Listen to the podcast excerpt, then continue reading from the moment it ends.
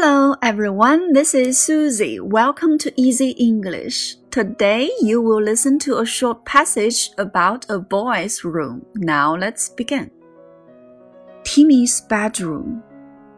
This is Timmy's bedroom. In the room, we can see a map on the wall. It's a map of China. The bed is close to the window and it's nice and cozy. There's a bear clock on the bedside table. It wakes up Timmy in the morning.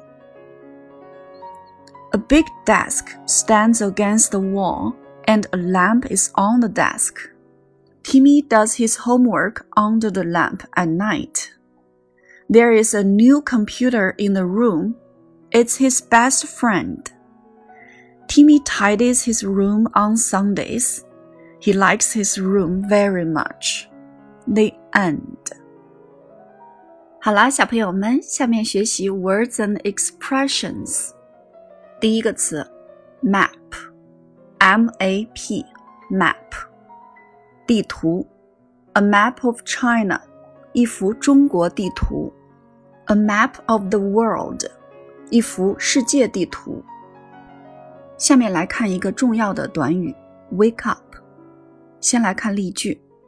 There is a bear clock on the bedside table, and it wakes up Timmy every morning. 床头柜上有一个小熊造型的闹钟，它每天早晨叫醒 Timmy。在这里呢，wake up 表示叫醒，wake up somebody 叫醒某人。比如说，Let's go wake up Sharon，我们去叫醒 Sharon 吧。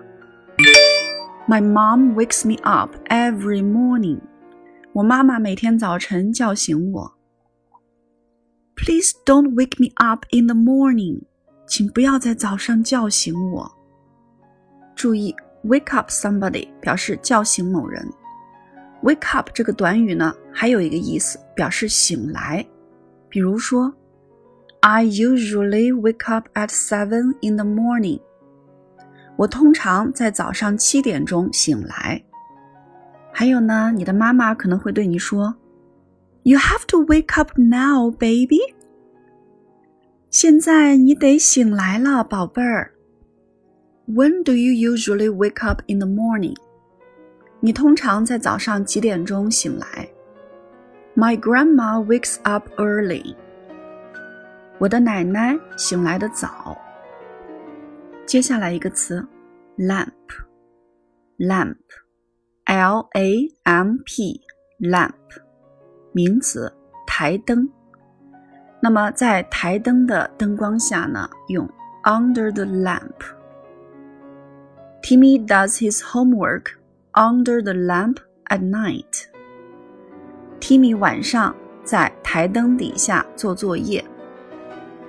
最后一个单词，tidy。我们来看句子：Timmy tidies his room on Sundays. Timmy 在星期天收拾房间。Tidy，T I D Y，tidy 在这里呢是动词，收拾、整理、使整洁的意思。When do you usually tidy your room？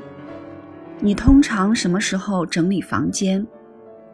在口语中，tidy 也经常和 up 连在一起使用，tidy up。比如你的房间很脏很乱，你的妈妈可能会说：“Go tidy up your room right now。”现在就去整理你的房间。Tidy your room 也可以说 tidy up your room，是一样的。Let's tidy up the room。我们一起整理房间吧。好啦，小朋友们，今天的短语和词汇你都记住了吗？That's all for today. Thank you for listening.